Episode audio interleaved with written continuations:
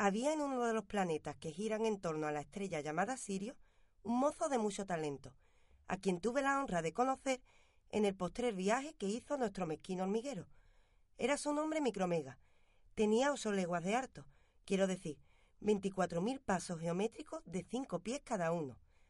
Algún matemático, casta de gente muy útil al público, tomará la pluma en este trance de mi historia y calculará que teniendo el señor Micromega, morador del país de Sirio, veinticuatro mil pasos desde la cabeza a los pies, que hacen ciento veinte mil pies, y nosotros, ciudadanos de la Tierra, no más por lo común de cinco pies, y midiendo la circunferencia de nuestro globo nueve mil leguas, es absolutamente preciso que el planeta donde nació nuestro héroe tenga cabalmente veintiún millones y seiscientas mil veces más de la circunferencia que nuestra minúscula Tierra. Nada más natural. Los estados de ciertos príncipes de Alemania o de Italia, que pueden andarse en media hora, comparados con Turquía, Rusia o China, son un ejemplo muy pálido de las diferencias que la naturaleza ha establecido en todas las cosas. Siendo la estatura de su excelencia la que llevamos dicha, convendrán todos nuestros pintores y escultores que su cintura podrá medir unos ciento cincuenta mil pies de circunferencia, lo que revela una bella figura. Su entendimiento era de los más perpicaces. Sabía muchas cosas y otras la inventaba. Apenas frisaban los trescientos cincuenta años, y siendo estudiante de un colegio de jesuitas de su planeta, descubrió a fuerza de inteligencia más de cincuenta proposiciones de Euclides, dieciocho más que Blas Pascal, el cual, luego de adivinar como quien juega, según dijo su hermana, treinta y dos, llegó a ser, andado los años, un geómetra muy mediocre y un pésimo metafísico. A la edad de cuatrocientos años, o sea, al salir de la infancia, disecó unos insectos diminutos de apenas cien pies de grosor. Publicó un libro muy interesante acerca de estos insectos, lo que le proporcionó bastantes disgustos. El muftí de su país, tan receloso como ignorante, advirtió en su libro proposiciones sospechosas, blasfemas, temerarias, heréticas o que olían a herejía, y le persiguió de muerte. Hubo que discutir si la sustancia formal de las pulgas de Sirio era de la misma naturaleza que la de los caracoles. Defendióse con mucho ingenio Micromegas. Se declararon las mujeres en su favor y después de doscientos veinte años que duró el pleito, hizo el muftí condenar el libro por jueces que no lo habían leído ni sabían leer. En cuanto al autor, fue desterrado de la corte ochocientos años. No le afligió mucho abandonar una corte llena de enredos y chismes. Escribió unas décimas muy graciosas contra el muftí, que a éste le tuvieron sin cuidado, y se dedicó a viajar de planeta en planeta para, como dicen, perfeccionar el juicio y el corazón. A quienes viajamos en diligencias o sillas de posta, nos pasmarían los vehículos que allá arriba usan. Nosotros, en la bola de cieno en que vivimos, no comprendemos otros procedimientos. Micromegas, conocedor de las leyes de la gravitación y de las fuerzas atractivas y repulsivas, se valía de ellas con tanto acierto que, ora montando en un rayo de sol ora cabalgando en un cometa o saltando de globo en globo, lo mismo que revolotea un pajarillo de rama en rama, él y sus sirvientes hacían su camino. En poco tiempo recorrió la Vía Láctea. Debo confesar, y lo siento, que nunca logró ver entre las estrellas que la pueblan el empírico cielo que vio el ilustre Derán con su catalejo. No niego que Derán lo viese, Dios me libre de tamaño error. Pero también Micromegas estaba allí y no tenía mala vista. En fin, yo no quiero contradecir a nadie. Después de largo viaje, Micromega llegó un día a Saturno, y aun cuando estaba acostumbrado a contemplar cosas nuevas, le sorprendió la pequeñez de aquel planeta y de sus moradores. No pudo menos de sonreír con ese aire de superioridad que los más discretos no pueden contener a veces. Verdad es que Saturno no es más que novecientas veces mayor que la Tierra, y sus habitantes pobres enanos de unas dos mil varas de estatura, más o menos. Rióse al principio de ello con sus criados, como se ríe cuando viene a Francia cualquier músico italiano de la música lulí. Pero el siriano era razonable, y pronto se dio cuenta que ningún ser que piensa es ridículo, aunque su estatura no pase de seis mil pies. Acostumbróse a los saturninos, después de haber causado su asombro, y se hizo íntimo amigo del secretario de la Academia de Saturno, hombre de mucho talento. No había inventado nada, pero explicaba muy bien los inventos de los demás, y sabía componer coplas chicas, y hacer cálculos grandes. He aquí expuesta, para satisfacción de mis oyentes, una extraña conversación que con el secretario tuvo cierto día Micromegas. Sentóse su excelencia, acercóse a él el secretario de la academia y dijo Micromega. Confesemos que es muy varia la naturaleza. Verdad es, Dijo el saturnino. la naturaleza es como un jardín cuyas flores, Ah, dejaos de floriculturas. pues es como una reunión de rubias y morenas cuyos encantos, Dejad a vuestras morenas y a vuestras rubias. Interrumpió el otro. o bien como una galería de cuadros cuyas imágenes, No, no, señor, no. Replicó el forastero. Decidme lo primero. ¿Cuántos sentidos tienen los hombres en vuestro país? nada más que 72. Contestó el académico. Créame que todos los días nos lamentamos de esta limitación. Nuestra imaginación va más allá de nuestras posibilidades, por lo que nos parece que con nuestros 72 sentidos, nuestro anillo y nuestras cinco lunas no tenemos bastante. En realidad nos aburrimos mucho a pesar de nuestros 72 sentidos y de las pasiones que de ellos se derivan. Lo creo Dijo Micromega. porque nosotros tenemos cerca de mil sentidos y todavía nos quedan no sé qué vagos deseos, no sé qué inquietud, que sin cesar nos advierte que somos muy poca cosa y que hay seres mucho más perfectos. En mis viajes he visto gentes muy inferiores a nosotros y otras muy superiores, mas no he hallado ninguna que no tenga más deseos que necesidades y más necesidades que satisfacciones.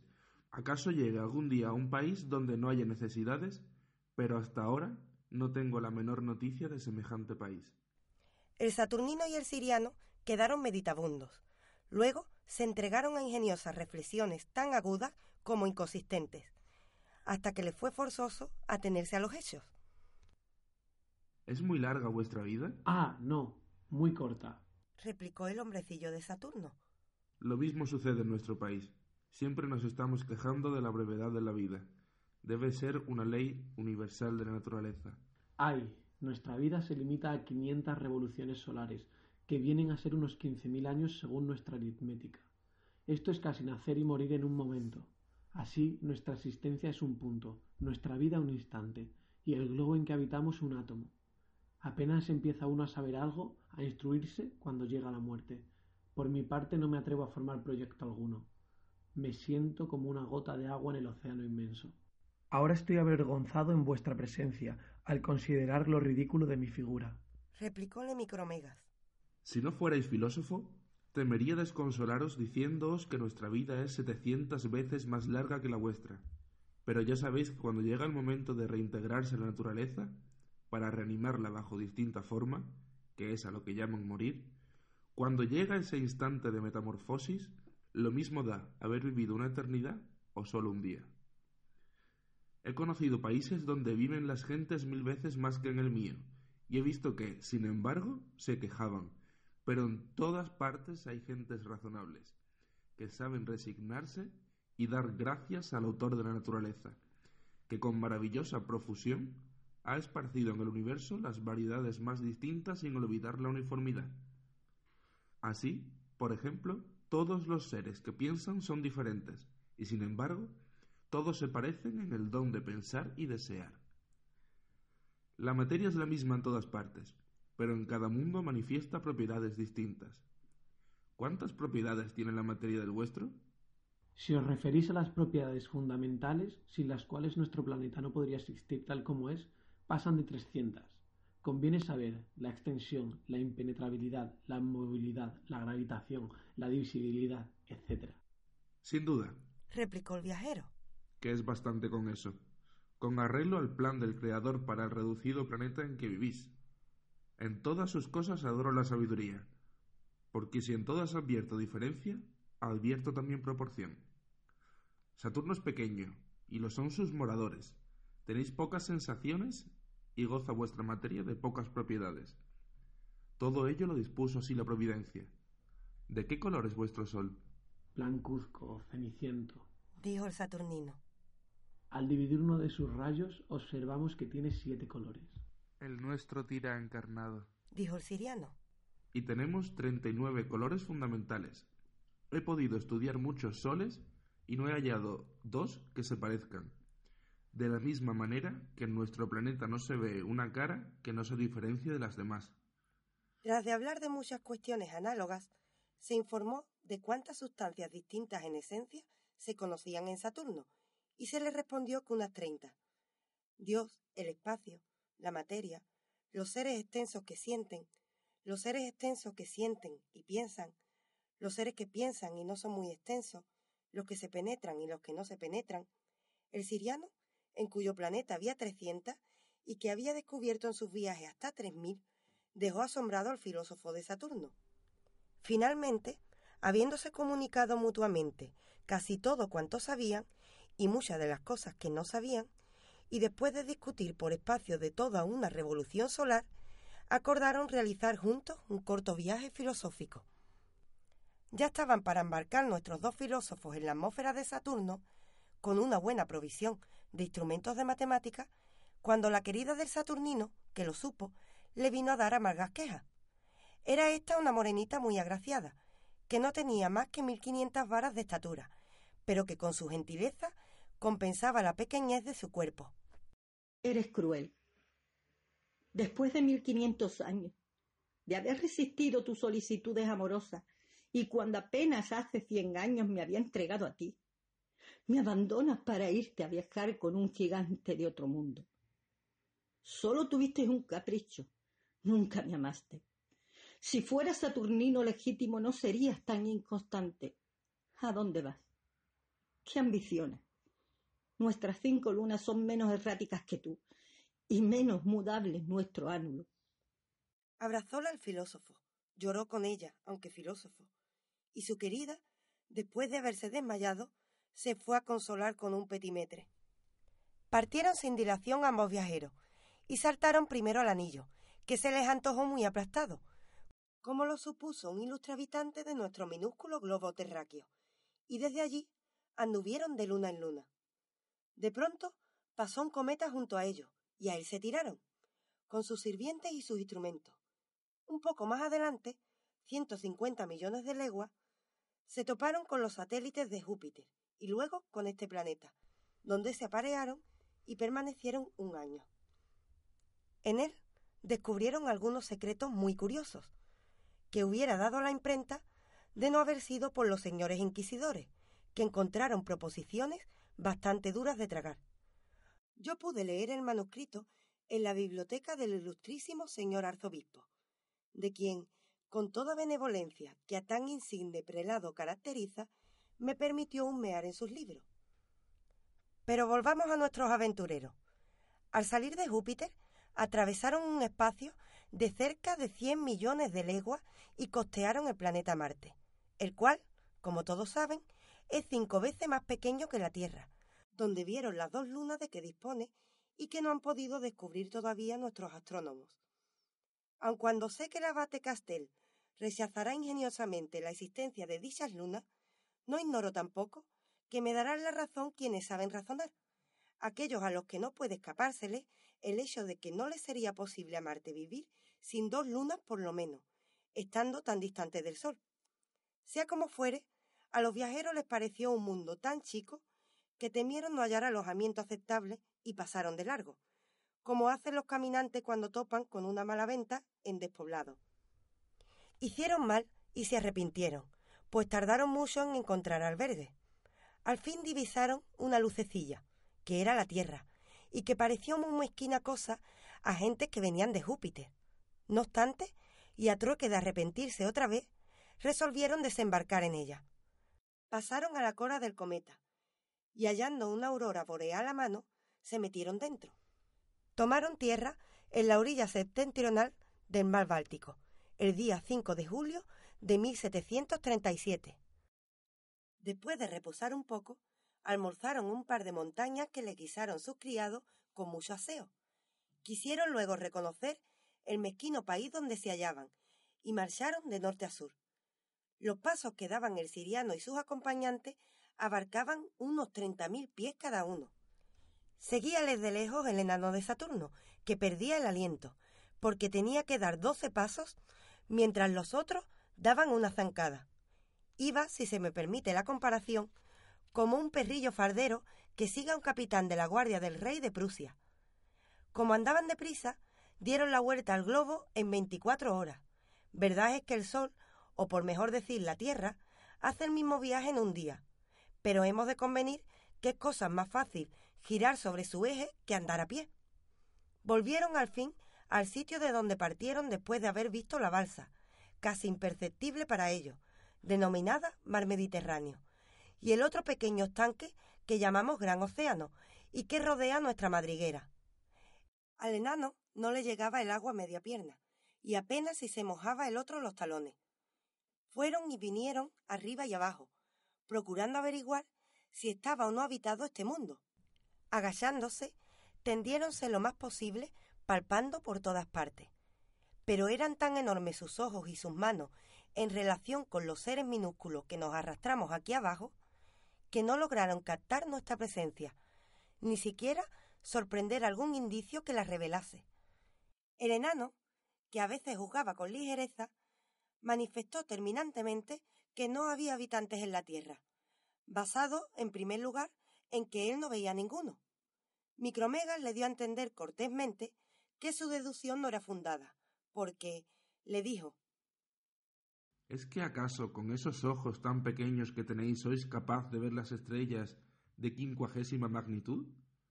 Yo en cambio las veo perfectamente. ¿Afirmaréis, sin embargo, que esas estrellas no existen? Os digo que he buscado y rebuscado por todas partes, dijo el enano. ¿Y no hay nada? Lo único que hay es que este planeta está muy mal hecho, irregular y mal dispuesto. Resulta no solo ridículo, sino caótico. ¿No veis esos arroyuelos que ninguno corre derecho? Esos estanques que no son redondos ni cuadrados, ni ovalados, ni de forma geométrica alguna. Observad esos granos de arena, se refería a las montañas, que por cierto se me han metido en los pies. Ved al achatamiento de los polos de este globo que gira y gira alrededor del Sol, y cuyo régimen climatológico es tan absurdo que las zonas de ambos polos son yertas y estériles. Lo que más me hace creer que no hay habitantes es considerar que nadie con un poco de sentido común querría vivir en él. Eso no importa nada, dijo Micromega. Pueden no tener sentido común y habitarle. Todo aquí se nos antoja irregular y descompuesto porque no está trazado con tiralíneas como en Júpiter y Saturno. Eso es lo que os confunde. Por mi parte, estoy acostumbrado a ver en mis viajes las cosas más distintas y los aspectos más variados. Replicó el Saturnino hasta razones, y no se hubiera concluido esta disputa si en el calor de ella no hubiese roto Micromegas el hilo de su collar de diamante y caídose estos, que eran muy hermosos, aunque pequeñitos y desiguales. Los más gruesos pesaban cuatrocientas libras y cincuenta los más menudos. Cogió el enano alguno y arrimándoselos a los ojos, observó que tal y como estaban tallados, resultaban excelentes microscopios. Tomó uno, pequeño, puesto que no tenía más de ciento cincuenta pies de diámetro, y se lo aplicó a un ojo mientras se servía micromega de otro de dos mil quinientos pies. Al principio no vieron nada con ello, pero hechas las rectificaciones oportunas, advirtió el Saturnino una cosa imperceptible que se movía entre dos aguas del mar Báltico. Era una ballena. Púsosela bonitamente encima de la uña pulgar y se la enseñó al siriano, que por la segunda vez se echó a reír de la insignificancia de los habitantes de la Tierra. Creyó, pues, el Saturnino que nuestro mundo estaba habitado solo por ballenas, y como era muy listo, quiso averiguar de qué manera podía moverse un átomo tan ruin y si tenía idea, voluntad y libre albedrío. Micromegas no sabía qué pensar, mas después de examinar con mucha atención al animal, sacó en consecuencia que no podía caber un alma en un cuerpo tan chico. Inclinábanse ya a creer ambos viajeros que en el terráqueo no existía vida racional, cuando con el auxilio del microscopio descubrieron otro bulto más grande que la ballena flotando en el mar Báltico. Como he sabido, por aquellos días regresaba del círculo polar una banda de filósofos, que había ido a tomar unas medidas en que nadie hasta entonces había pensado. Se dijo en los papeles públicos que su barco había encallado en las costas de Bosnia y que por poco perecen todos. Pero nunca se sabe en este mundo la verdad oculta de las cosas. Contaré con sinceridad lo ocurrido, sin quitar ni añadir nada, esfuerzo que por parte de un historiador es meritorio en alto grado. Tendió Micromegas con mucho tiento la mano al sitio donde se veía aquel objeto, y alargando y encogiendo los dedos, por miedo a equivocarse, y abriéndolos luego y cerrándolos, agarró con mucha maña el navío donde iban aquellos sabios, y lo puso con mucho cuidado en la uña del pulgar. He aquí un animal muy distinto del otro, dijo el enano de Saturno, mientras el siriano colocaba el pretenso animal en la palma de la mano. Los pasajeros y marineros de la tripulación, creyéndose arrebatados por un huracán y al buque varado en un bajío, se ponen todos en movimiento. Cogen los marineros toneles de vino, los tiran a la mano de Micromega, y ellos se tiran después. Sacan los sabios sus cuartos de círculo, sus sectores y sus muchachas laponas, y se apelan en los dedos del siriano, quien por fin siente que se mueve una cosa que le pica el dedo. Era un garrote con un hierro en la punta, que le clavaban hasta un pie de profundidad en el dedo índice. Esta picazón le hizo creer que había salido algo del cuerpo del animalejo que tenía en la mano, mas no pudo sospechar al principio otra cosa, pues con su microscopio, que apenas bastaba para distinguir un navío de una ballena, no era posible descubrir a un entecillo como el hombre. No quiero zaherir la vanidad de nadie, pero ruego a las personas soberbias que reflexionen sobre este cálculo. Aceptando como estatura media del hombre la de cinco pies, su presencia en la Tierra como individuo no hace más bulto que el que haría una bola de diez pies de circunferencia un animal de seiscientos milavos de pulgada de alto. No hay duda de que si algún capitán de granaderos lee esta narración, mandará que su tropa se ponga morriones de dos o tres pies más altos que los actuales, pero por más que lo haga, siempre serán él y sus soldados seres infinitamente pequeños, el filósofo de Sirio tuvo que proceder con suma habilidad para examinar estos átomos. No fue tan extraordinario el descubrimiento de Leeuwenhoek y Houseke, cuando vieron o creyeron ver los primeros la simiente que nos engendra. Qué placer el de Micromega cuando vio cómo se movían aquellos seres, cuando examinó sus movimientos todos y siguió todas sus acciones, con qué júbilo alargó a su compañero de viaje uno de sus microscopios. Lo veo perfectamente. Observad cómo andan y suben y bajan. Esto decían y les temblaban las manos de gozo al ver objetos tan nuevos y también de miedo a perderlos de vista. Pasando el Saturnino de un extremo de confianza al opuesto de credulidad, se figuró que algunos estaban ocupados en la propagación de su especie.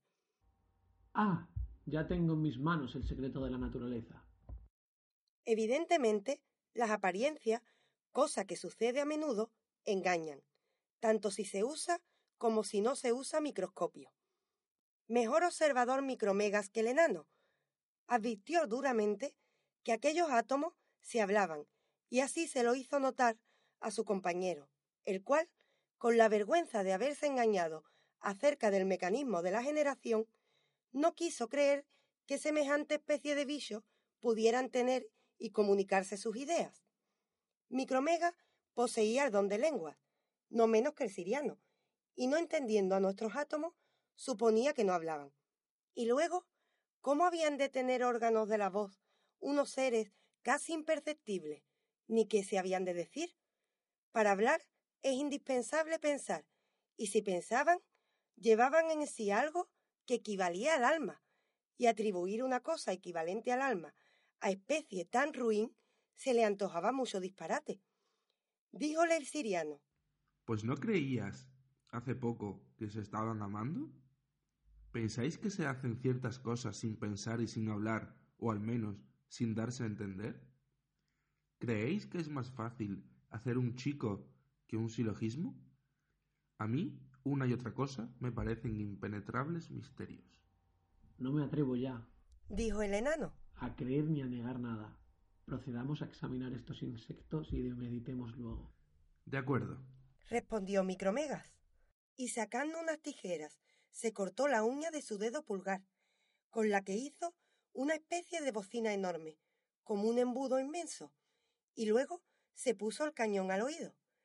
La circunferencia del embudo abarcaba el navío y toda su tripulación, y la más débil voz se introducía en las fibras circulares de la uña, de suerte que, Merced a su ingenio, el filósofo de allá arriba oyó perfectamente el zumbido de nuestros insectos de aquí abajo, y en pocas horas logró distinguir las palabras y entender el idioma francés en que hablaban. Lo mismo hizo el enano, aunque no con tanta facilidad. Crecía el asombro de los dos viajeros al oír hablar con notable discreción y les parecía inexplicable este fenómeno de la naturaleza. Como podemos figurarnos, el enano y el siriano se morían de deseos de entablar conversación con aquellos átomos, pero tenían miedo de que su voz atronara a los microbios sin que la oyesen. Trataron, pues, de amortiguar su intensidad, y para ello se pusieron en la boca unos mondadientes muy menudos, cuya punta, muy afilada, iba a parar junto al navío. Puso el siriano al enano entre sus rodillas, y encima de la uña el navío con su tripulación. Bajó la cabeza y habló muy quedo, y después de estas precauciones y muchas más, dijo lo siguiente. Invisibles insectos que la diestra del Creador se plugo producir en los abismos de lo infinitamente pequeño, yo os bendigo. ¿Acaso luego me desprecien en mi corte? Pero yo nadie desprecio y os brindo mi protección. Si hubo asombros en el mundo, ninguno llegó al de los que estas palabras oyeron, sin poder atinar de dónde salían. Rezó el capellán las preces contra el demonio, blasfemaron los marineros, e inventaron varios sistemas los filósofos del navío, pero a pesar de sus meditaciones no les fue posible averiguar quién era el que les hablaba. Fue entonces cuando el enano de Saturno, que tenía la voz más débil que Micromegas, le explicó todo circunstanciadamente, el viaje desde Saturno y quién era el señor Micromegas.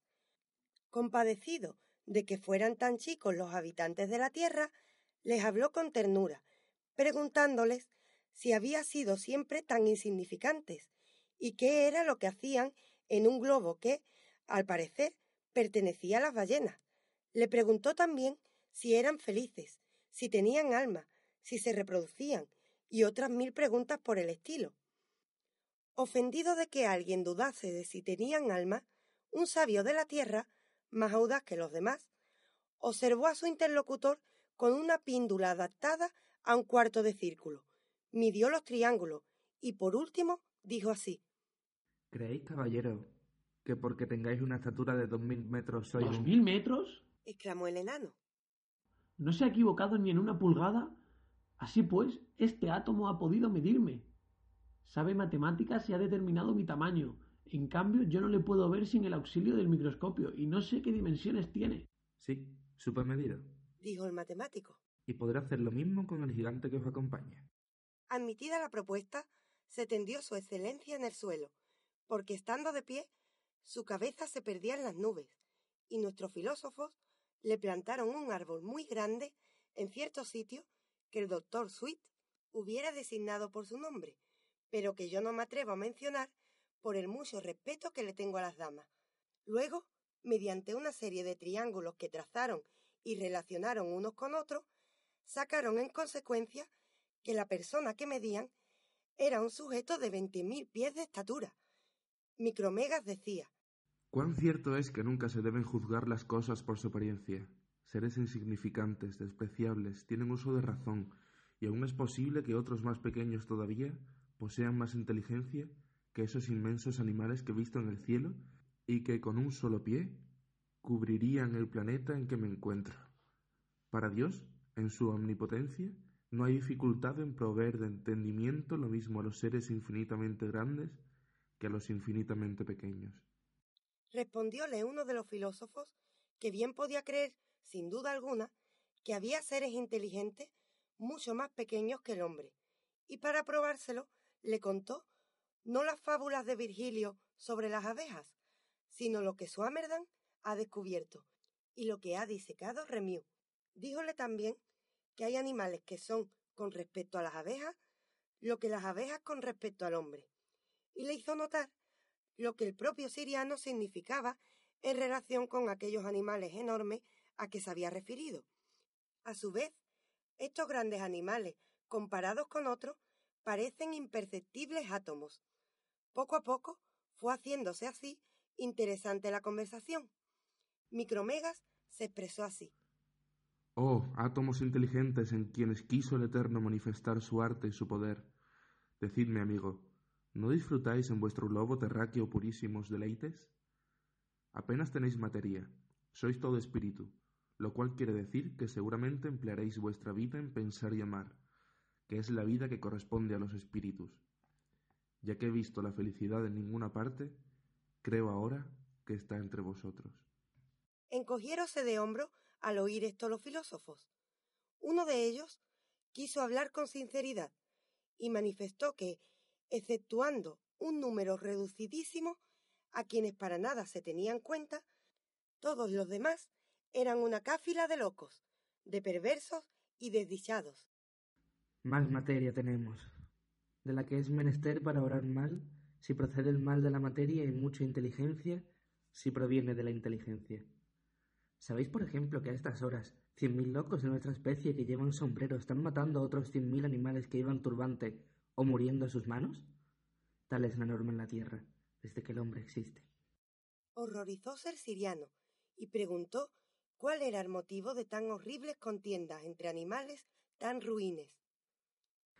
Se disputan, dijo el filósofo, unos trochos de tierra del tamaño de vuestros pies, y se los disputan no porque ninguno de los hombres que pelean y mueren o matan quisieran para sí un terrón siquiera de aquel pedazo de tierra, sino por si éste ha de pertenecer a cierto individuo que llaman sultán o otro que apellidan zar.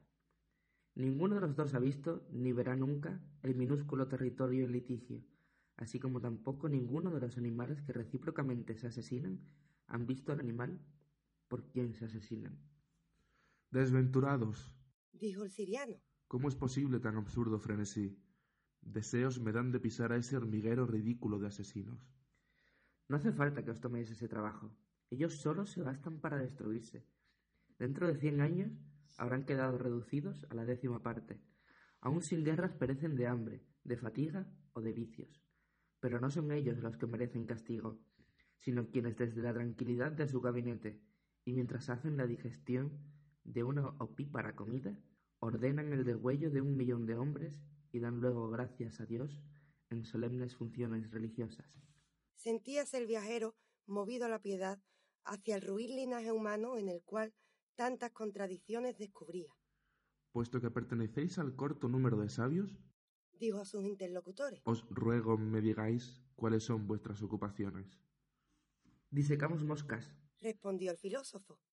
Medimos líneas, coleccionamos nombres, coincidimos acerca de dos o tres puntos que entendemos y discrepamos sobre dos o tres mil que no entendemos. El siriano y el saturnino se pusieron a hacerles preguntas para saber sobre qué estaban acordes. ¿Qué distancia hay desde la canícula hasta la mayor de Géminis? dijo el Saturnino, y le respondió el filósofo. Treinta y dos grados y medio. ¿Qué distancia hay de aquí a la Luna? Setenta semidiámetros de la Tierra.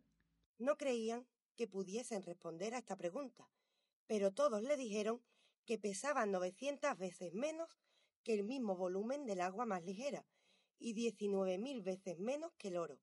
Atónito, el enanillo de Saturno, ante la exactitud de la respuesta, estaba tentado a creer que eran magos aquellos mismos a quienes un cuarto de hora antes les había negado la inteligencia. Por último, habló Micromegas. Ya que tan perfectamente sabéis lo de fuera de vuestro planeta, sin duda mejor sabréis lo que hay dentro. Decidme, pues, ¿qué es vuestra alma y cómo se forman vuestras ideas? Los filósofos hablaron todos a la par como antes, pero todos manifestaron distinto parecer. Citó el más anciano Aristóteles. Otro pronunció el nombre de Descartes. Este es de Malenbranch. Aquel es de Leibniz. Y el de Locke, otro. El viejo peripatético dijo con gran convicción. El alma es una entelequia, una razón en virtud de la cual tiene el poder de ser lo que es. Así lo dice expresamente Aristóteles página 633 de la edición del Louvre. Entelegeia Hesti. No entiendo el griego. Confesó el gigante. Ni yo tampoco. Respondió el filósofo. Entonces, ¿por qué citáis a ese Aristóteles en griego? porque lo que uno no entiende lo ha de citar en una lengua que no sabe. Tomó entonces la palabra el cartesiano y dijo, El alma es un espíritu puro que en el vientre de la madre recibe todas las ideas metafísicas y en cuanto sale de él tiene que ir a la escuela para aprender de nuevo lo que también sabía y que nunca volverá a saber.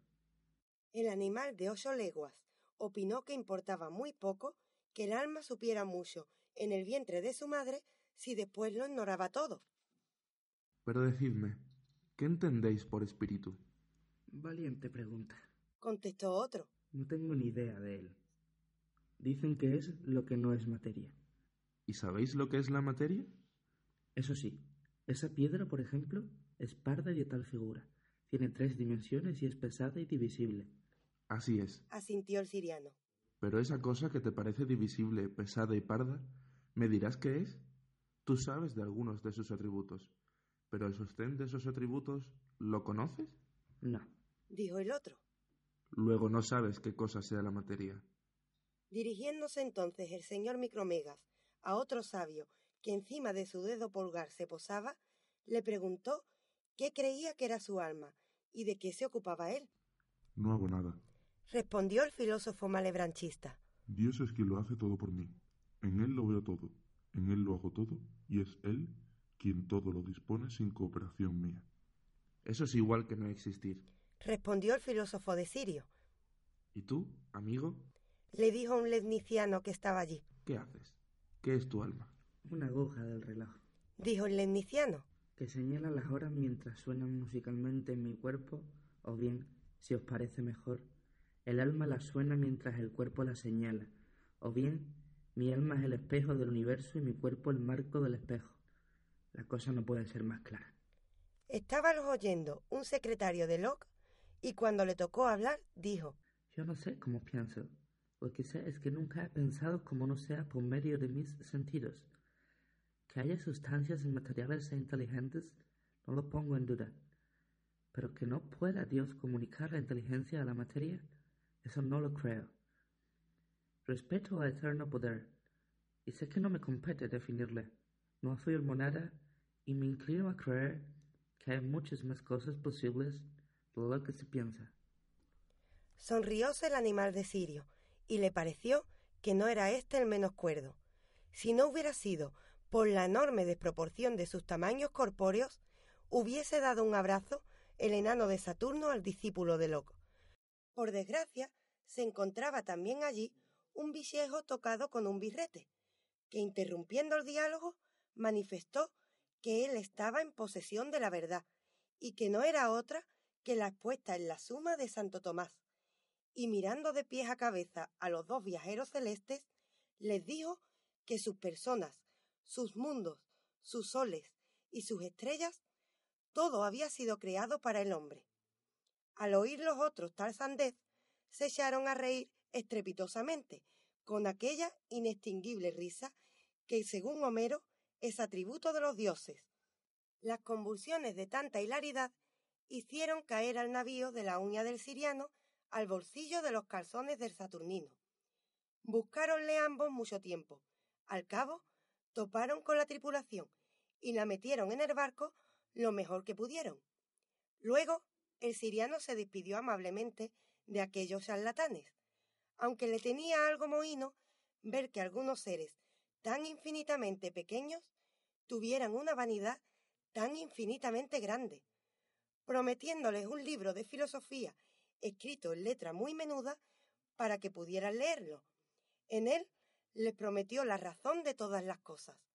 En efecto, antes de irse, les dio el libro prometido, que llevaron a la Academia de Ciencias de París. Cuando lo abrió, el viejo secretario de la Academia observó que todas las páginas estaban en blanco. Ah, ya me lo figuraba yo.